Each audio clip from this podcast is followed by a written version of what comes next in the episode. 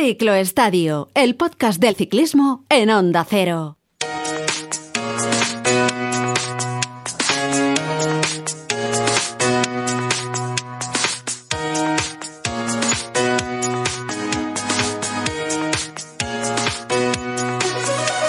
Hola, hola, ¿qué tal amigos del ciclismo? Muy buenas, bienvenidos a la sintonía del Ciclo Estadio, el podcast del ciclismo en la sintonía de Onda Cero, en una semana que no es una semana cualquiera, especialmente para miles y miles de aficionados a la bicicleta, para miles de cicloturistas, que durante semanas, durante meses, llevan entrenándose, llevan ejercitándose, llevan intentando sacar tiempo libre de donde no lo hay, para poder entrenar y para poder llegar en plenas condiciones a la ascensión a tres puertos que están grabados a fuego en la memoria de todos esos miles de cicloturistas.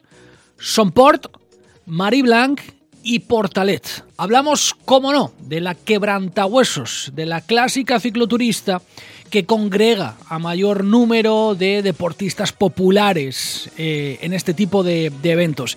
Estamos en los días previos y lo que queremos hacer porque ya sabéis que este podcast eh, busca la actualidad del ciclismo profesional, pero no descuida ni mucho menos los intereses de todos esos eh, cicloturistas. Eh, vamos a ofreceros algunas, algunas líneas, algunos consejos, sobre todo relacionados con la alimentación y relacionados con la hidratación que son dos aspectos cruciales y fundamentales a la hora de enfrentarse, bien sea la quebrantahuesos o bien sea cualquier otra clásica cicloturista que exija estar como mínimo, como mínimo y en el mejor de los casos, siete horas encima de la bicicleta. Así que eh, para ello hemos acudido eh, a, a quien más sabe de esto, que es el nutricionista de referencia en este momento en nuestro país, que es Juan Carlos Llamas, el nutricionista en este caso del equipo Movistar, eh, y no solo del equipo Movistar, porque además Juan Carlos Llamas también es profesor y asesora a algunos atletas populares que hacen también marchas a pie. Hola Juan Carlos Llamas, ¿qué tal? Muy buenas y bienvenido al Ciclo Estadio. Hola Javier, un placer para mí estar aquí con vosotros. Bueno, y, y digo bien, ¿no? Para, para, el público que no te conozca, fundamentalmente eres el nutricionista del equipo Movistar, pero no descuidas en este caso algunos deportistas eh, populares que hacen maratones, que corren fundamentalmente también carreras a pie, ¿no, eh, Juan Carlos? Sí, al, al, final es lo que con lo que aprendes también, ¿no? Con la gente más popular, que menos acceso al profesionalismo tiene, y se aprenden de, bueno, de ellos, de las cosas que hacen, que siempre te sorprende alguno, son muy autodidactas, pero sí, fundamentalmente a los ciclistas y, y corredores a pie populares es donde más nos dedicamos. También hemos andado, ya sabes, por el fútbol y en esta, ahora mismo también con la piragua, con la gente esta que va, que va al Sella, bueno, ya te contaré, porque Madre había mía. aventurillas por ahí. Madre mía, pues si les tienes que individualizar a todos la alimentación, Juan Carlos, yo no sé cómo te dan las horas del día.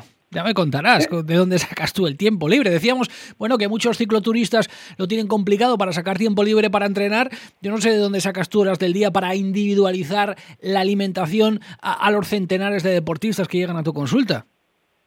Bueno, se trata de, de optimizar eh, un poco pues toda la metodología que vas utilizando durante años, ya son 20 años prácticamente, y, y, uno, pues como en cualquier trabajo, va adquiriendo pues métodos y, y, va siendo pues un poquito más eficiente, ¿no? Que es de lo que se trata. Y en el deporte también hay que buscar la eficiencia y para eso la base, Javier, buen entrenamiento, buen descanso y buena alimentación. Bueno, consejo para los eh, cicloturistas, para los que van a hacer la quebrantahuesos o para los que se enfrentan a cualquier otra marcha, que afortunadamente hay muchas ¿eh? en el calendario cicloturista de nuestro país. Eh, hace poquitos días también fue la marcha de los 10.000 del Soplao, que congrega también a miles y miles de, de, deportistas. Bueno, hay muchas, insisto, afortunadamente. ¿Cuáles son las principales claves, en este caso, ya que estamos en la semana previa a la, a la quebrantahuesos, cuáles son las principales claves para llegar a una cita de estas características?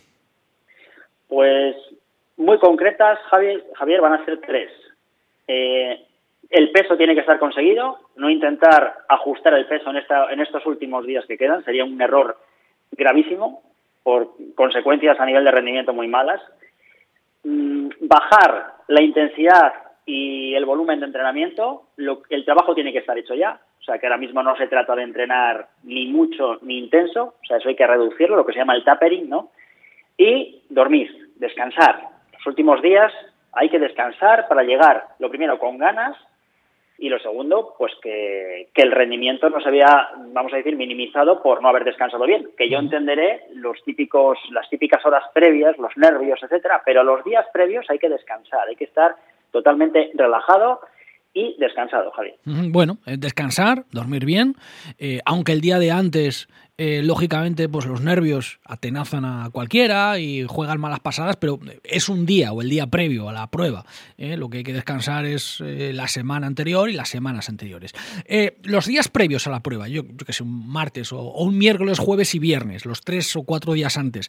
En lo referente estrictamente a la alimentación, Juan Carlos, no sé, ¿qué, ¿qué tipo de cuidados o ¿Qué debería comer la gente eh, o en qué debería poner especial atención en cuanto a su alimentación en esos tres o cuatro días antes del evento?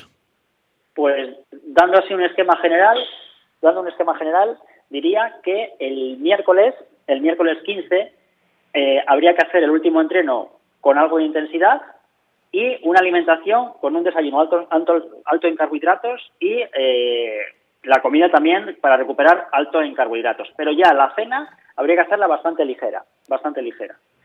El jueves, eh, hacer un rodaje, más o menos, o descansar totalmente, pero un rodaje muy suavecito, la comida ligera, el desayuno ligero, y aquí ya la cena del jueves ya tiene que ser alta en carbohidratos, alta en, arroz, alta en pasta, en patata, en pan, y en estos casos ya, cuando hablamos de carbohidratos, así como siempre defendemos los integrales, en este caso van a ser refinados, para que la fibra no interaccione en la recarga de glucógeno. O sea, aquí ya hay que puntualizar pasta refinada, arroz refinado y pan blanco.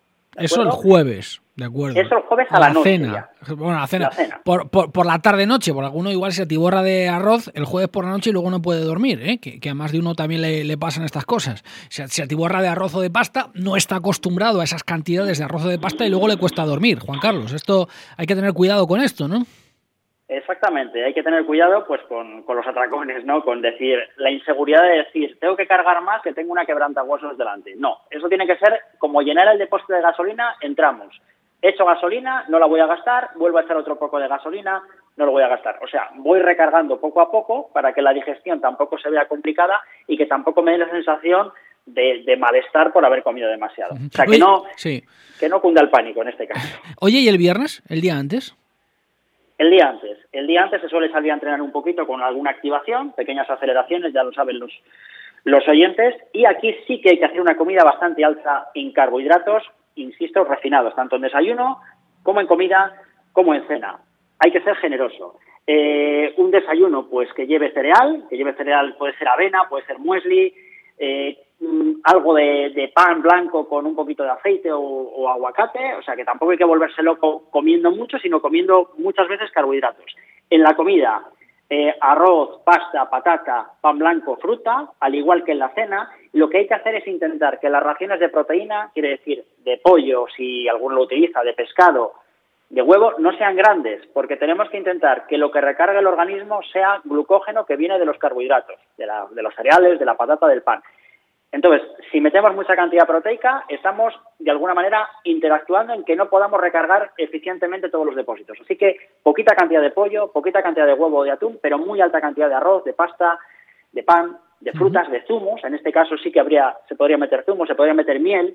Una merienda, Javier, que es muy buena y muy apropiada, son unas galletitas, galletas María de toda la vida, con membrillo, ¿vale? Y tomarse un zumo de fruta eh, con un poquito de miel. Sería algo que además es muy idóneo. Y luego la hidratación el día previo, y hay que comenzarla durante todo el día, ¿eh? alternando agua y bebidas isotónicas o hipotónicas, las típicas bebidas que utilizan los oyentes, eh, tomar al día eh, durante la mañana pues unos 500, 750 mililitros y lo mismo durante la tarde, ¿vale? O sea, alternando agua con bebidas isotónicas y ser muy generoso el día previo utilizando sal, añadir sal en las comidas con generosidad porque esa sal va a hacer, por un lado, que recarguemos el sodio y por otro, que retengamos algo de agua en el organismo que nos va a servir para estar prehidratados para el día siguiente. Anda, mira, o sea, hay que ser generoso con la sal el día de antes. Bueno, está muy bien, son consejos prácticos eh, y que seguro que van a venir muy bien a todos los oyentes. Oye, ya, ya estamos en el día de la competición, el sábado, el día de la marcha más que de la competición, me gusta decir a mí, porque es una marcha cicloturista y no se compite contra nadie más que contra uno mismo.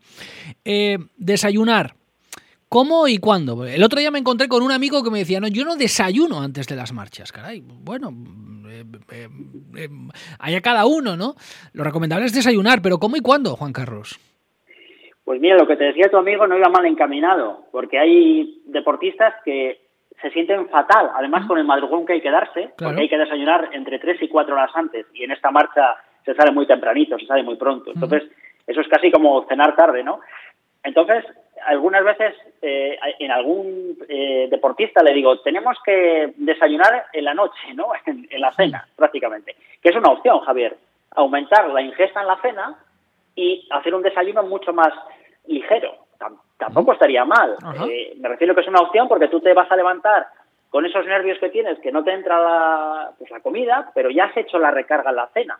Y desayunas igual una papilla ligera, por ejemplo, una papilla de los niños, de, de estas de otros cereales, con un poquito de bebida vegetal y un, o un yogur, un zumo de fruta, y dices, yo con eso tengo suficiente porque he hecho la recarga alta el día anterior, además mucho en la cena, así me ahorraba el, el desayuno. Es otra opción. Bueno. Pero bueno, el que quiera desayunar, ¿eh? El que quiera desayunar, yo soy de desayunar tres, cuatro horitas antes, hay que, por eso decía lo de descansar para que este madrugón no nos altere demasiado. Claro, es que desayunar tres horas antes supone desayunar a las cinco de la mañana, ¿eh? para, para, para, ponernos en, en, lugar, o antes incluso, ¿no? Dependiendo si, si uno duerme cerca o lejos de la salida, ¿no?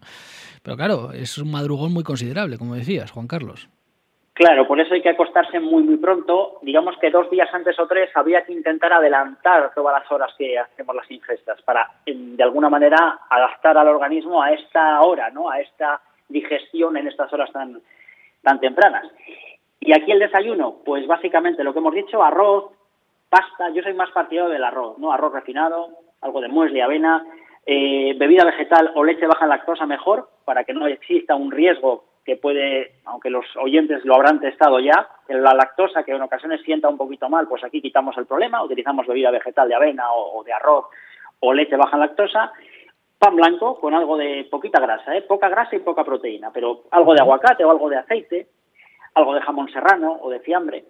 Eh, a veces en ese arroz, si alguien lo quiere desayunar, echarse una tortilla de un huevo, por ejemplo, y un zumo de fruta, en este caso sí que están indicados los zumos, zumo de fruta natural con un poquito de miel, ¿vale?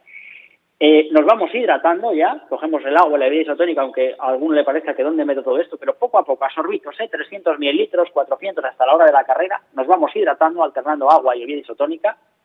Y yo soy partidario de una hora y diez minutos antes, más o menos, de, de empezar la marcha, tomar medio plátano, eh, un par de onzas de chocolate, un poco por tolerancia de cada uno, como un recordatorio para meter otra cantidad pequeñita de carbohidratos. ¿eh? Y que la hidratación aquí, Javier, no se nos olvide. En el caso de que haya, de que haga mucho calor, hay pastillas de sales, se podría tomar una eh, previamente, pero esto siempre y cuando hay que recalcar que se tenga ensayado los entrenamientos, no inventar nada este día, Javier, sería un error irremediable también.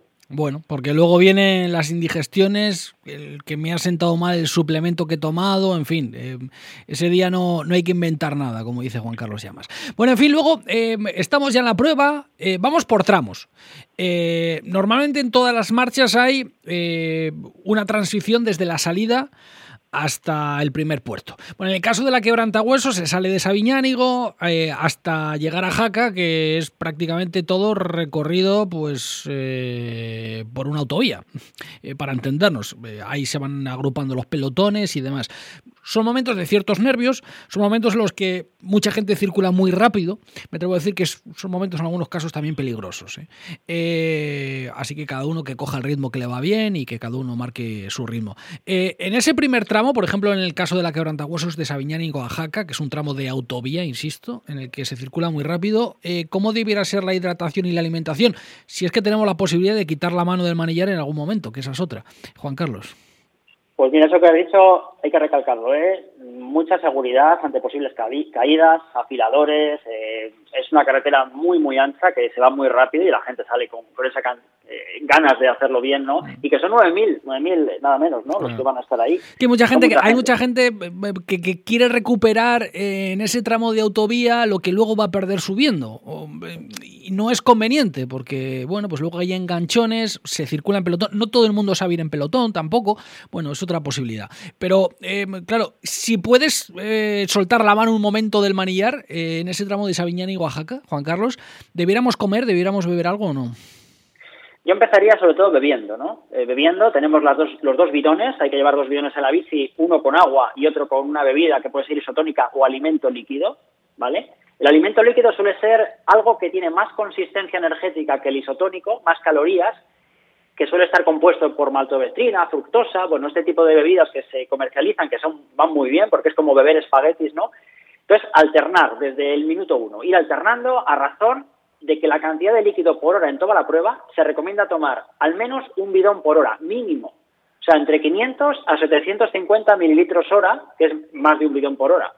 ¿eh? Entonces, eh, mínimo un bidón de los pequeños, pero si son de 750 mejor. Y aquí vamos alternando el agua con la bebida isotónica o el alimento líquido. Y ya hacia el kilómetro 30, más menos, ahí estaría bien, Javier, meter algo, como vamos un poquito en tensión, algo que sea de fácil eh, vamos a decir, de comerlo de forma sencilla, una barrita de estas de membrillo, algo así, ¿no? Para empezar a, alimentarnos ya, porque luego, claro, aunque no tengamos hambre, en estas carreras que en el mejor de los casos van a ser siete horas, tenemos que empezar a alimentarnos muy pronto porque luego, si llegamos ya con la pájara, no vamos a poder remontar.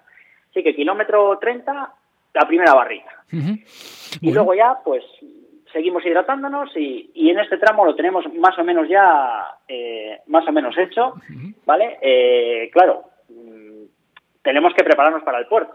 Claro, viene, viene Sonport, viene el primer puerto del día. Claro, viene Sonport. Entonces, como norma general, los geles, que muchos dirán, me voy a, me voy a meter ya un gel, esos geles, que son de una concentración alta de, glucosa, si los empezamos a tomar muy pronto en una eh, marcha tan larga, nos puede sentar mal a nivel digestivo. Es mejor dejar los geles para más adelante.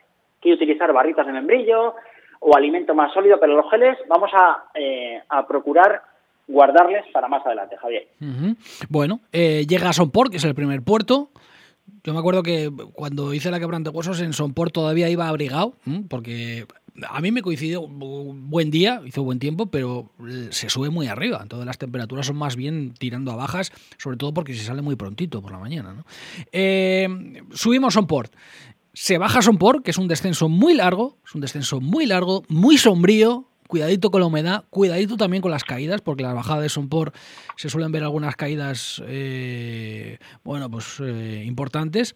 Mucho cuidadito. Y luego tenemos ahí un, tramo por un ligero valle que va de Sonpor a Mariblanc. Ahí tenemos unos kilómetros de llano. En esos kilómetros de llano, ¿cómo, cómo debiéramos eh, hidratarnos o, comer, Juan Carlos? Pues una vez que coronemos eh, Sonpor, que sí que es cierto que hay un pequeñito tramito un poco más es un puerto un poco amigo al principio. ¿eh? Luego ya las, las, rampas finales son más duras, pero... Es un puerto suave, es un puerto suave. Suavecito, sí. Ahí aprovechar el kilómetro 40 más o menos, meter algo más. Y luego ya cuando coronemos, no hay prisa, vamos bajando. Eh, si podemos tomar algo arriba, pues una barrita, algo sencillo, siempre y cuando vaya con seguridad, pero si no, eh, hasta el kilómetro 65, 70, puede empezar a comer ahí tranquilamente, que hay tiempo, hay tiempo de sobra. es, un descenso, es un descenso larguísimo, es un descenso muy largo el de Sompor. Claro, y además, eh, si está húmedo, pues eh, mm. hay que tener muchísimo cuidado. O sea, lo, primero, eso, el, hidratarnos si es posible, pero los, los, cinco sentidos o todos los sentidos puestos en, el manillar en la carretera, ¿no? Y luego ya del kilómetro 70 más o menos ya puedo empezar a comer, en el 65, 70. Eh, llevaré ahí pues eh, frutas, trozos de membrillo, eh, trozos de plátano, pastelitos de arroz, el que se los lleve, por favor, que los coma ahí. Es un alimento, además, que nos va a venir genial para luego tener que afrontar el, siguiente puerto, ¿no? Algún bollito. Em, yo creo que hasta las faldas del siguiente puerto, hasta las faldas de, de Mariblan, habría que tomar alimentos eh, sólidos, pero en las faldas de Mariblan, eh, ahí meteríamos, o mi consejo es meter ahí el primer gel. Antes de Mariblan. Ya, ya, ya, sé yo por qué me quedé vacío en Mariblanc. aparte, de por aparte de por esos cuatro kilómetros que son los más largos que he hecho en mi vida. Pero, pero vamos, eh, antes de Mariblanc, el primer gel entonces, Juan Carlos.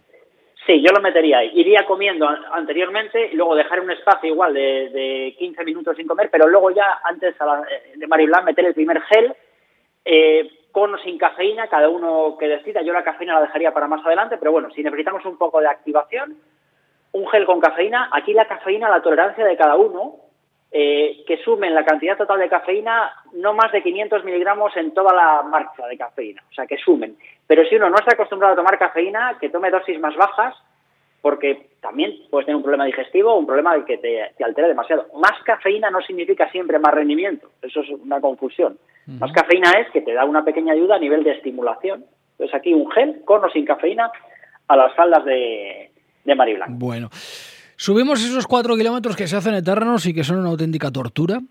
Eh, y luego viene otro descenso bastante largo desde Mariblanc a, a Portalet. Eh, debajo, abajo en Mariblanc hay un habituallamiento considerable. ¿eh? y luego todo esto en parte francesa ya, de Mariblanca a Portalet todavía hay unos cuantos kilómetros. A mí la primera vez que fui a hacer la quebranta de me dijeron, en realidad la marcha empieza después del Mariblanc, porque ya parece que has subido dos de los tres puertos y, parece que ya lo tienes ahí, y en realidad todavía te queda la mitad de la marcha. de Mariblanca a Portalet, ese descenso tan largo y esos kilómetros hasta que empezamos el siguiente puerto, que es larguísimo, que es Portalet, ¿cómo debiéramos actuar, Juan Carlos?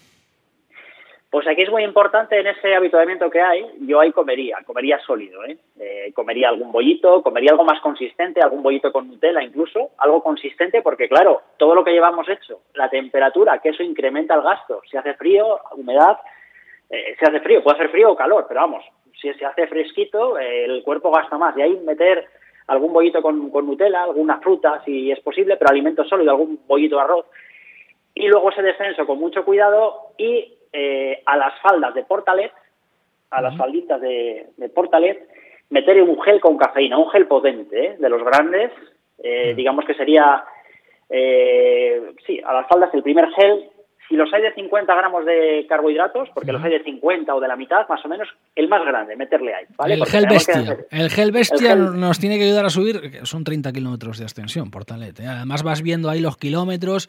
Kilómetro 14 eh, al 7%, kilómetro 15 al 3%, kilómetro 10, ahí vas viendo kilómetro a kilómetro en una señalización que tienen en Francia que sería muy aconsejable que copiáramos aquí en muchos puertos en España.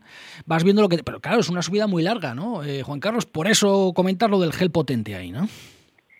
Sí, lo del gel potente porque después, aunque hay un pequeñito, no descansito, pero bueno, eh, suaviza un pelín, hay un puntito que suaviza un pelín que metería otro gel menos potente, pero metería otro gel a la mitad de la subida, kilómetro 136 creo que cuadraba. Meter otro gel, eh, si quieren con cafeína también, ¿vale?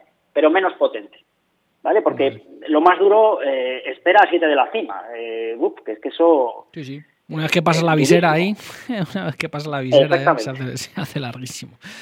Bueno, eh, total, un gel antes de Portalet y otro gel eh, a, mitad, de subida, por lo tanto. ¿no? Eh, coronamos Portalet, a partir de ahí ya uno se cree que lo tiene, pero hay amigo, te queda todavía, queda la O de Jaca, que es una subida pequeñita, pero muy, pero muy potente, y luego queda el descenso, bueno, el descenso y el falso llano hasta la meta. De Portalet a de Jaca, descenso largo también eh, ¿qué, metemos ahí? ¿Sólido, líquido? Las dos cosas, Juan Carlos. Pues cuando coronemos Portalet, un gel sin cafeína potente. O sea, un gel de los grandes, un hidrogel o estos geles que tienen hasta 50 de carbohidratos, arriba, ¿eh? nada más coronar, le tomo. Y empiezo a bajar un poco por la fatiga que llevo, que viene un descenso, que hay que tener los, eh, la glucosa en el cerebro para ir con atención, pero como he metido el de cafeína dos previamente, pues yo aquí no metería más cafeína de momento, ¿eh? de momento. O sea, un gel potente. Empezamos a descender hacia Otejaca y estamos eufóricos porque hemos coronado Portalet. Pero bueno, que, ese gel de arriba, mi consejo es que no se olvide. ¿Vale? vamos a llegar ahí a, a Otejaca y luego ya hasta meta, pero en Otejaca eh, yo ahí, Javier, metería el último gel de cafeína. ¿Otro más todavía? Sí. Sí, sí.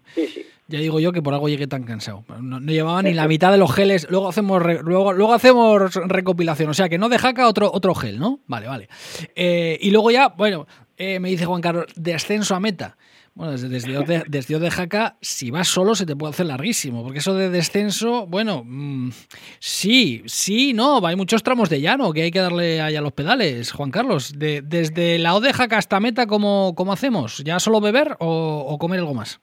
Eh, yo metería ese gel de cafeína ahí, por eso lo he querido meter, y luego ya básicamente con alimento líquido y si hace falta alguien otro gel sin cafeína lo podríamos meter ahí. Pero bueno, eh, eh, total he, contabilizado 1, 2, 3, 4, 5 geles. 5 geles, ah, lista de la compra, muy importante, lista de la compra, como diría que eh, 5 geles como mínimo, ¿vale? 5 geles, 1, 2, 2 bollitos. Dos bollitos. Dos plátanos. Dos plátanos y unas tres barritas. Y tres barritas, más o menos. Con eso debiera alcanzarnos para cubrir los 200 kilómetros de la gran fondo de Quebrantabueso. Sí, pero añadimos, añadimos los cuatro bidones que yo metería de alimento líquido o isotónico, ah, alternando con agua. Vale, vale, sí, sí, que eso, también lleva yo, Alimento líquido, que, que esto es como una harina, eh, que se mete, bueno, es, blanco, pero bueno, sí, por, definirlo de alguna manera, que es, eh, esto me, lo dijeron a mí, te tomas un bidón de esto y es como si te comes un plato de espaguetis. Vale, eh, alimento líquido o isotónico, de acuerdo. Eh, ¿cuánto, ¿Cuánto de bidón de, alimento líquido de isotónico, Juan Carlos? ¿Tres, has dicho? Cuatro, cuatro. Cuatro. Uno de salida. Eh, otro yo recargaría ahí en, en Sompor. Otro a las faldas de Mariblanc. Y otro a la mitad de Portalet. Alimento líquido isotónico y eso lo vamos alternando con agua. Pues yo no sé si voy a tener horas para, para comerme todo esto. Eh, pero, pero bien, ¿eh? ¿eh? esto es lo que dice la ciencia. En los días posteriores, Juan Carlos, ¿cómo, diríamos, cómo debiéramos actuar? Eh, ¿Cómo diríamos, no sé si comer, beber, para, digamos que reponernos de todo el esfuerzo que supone hacer una marcha de estas características?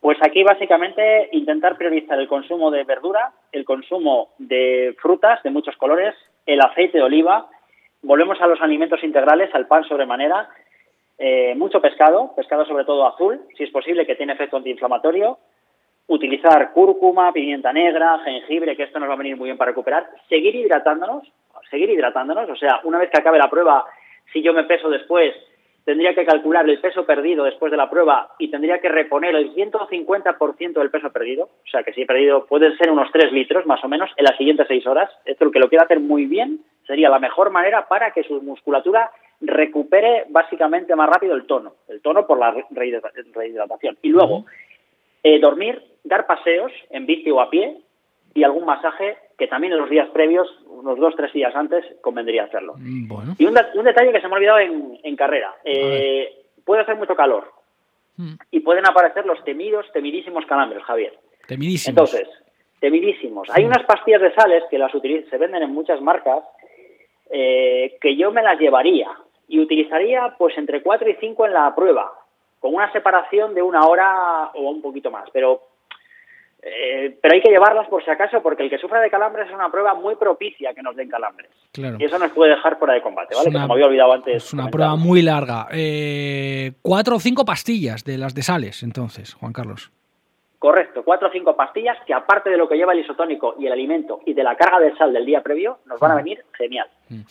Pues lo dicho, que yo no sé si voy a tener horas ¿eh? para, para, para, para, hidratarme con esto y para comer todo esto. Horas, horas, horas desde luego que hay. Lo fundamental, que se vaya a disfrutar, lo fundamental es que, que se vaya a pasarlo bien que es para lo que están este tipo de marchas cicloturistas y para disfrutar con nuestros amigos o con nuestros compañeros de grupeta, cada uno a su ritmo, cada uno que coja el pelotón que le convenga y, a darle a la bici.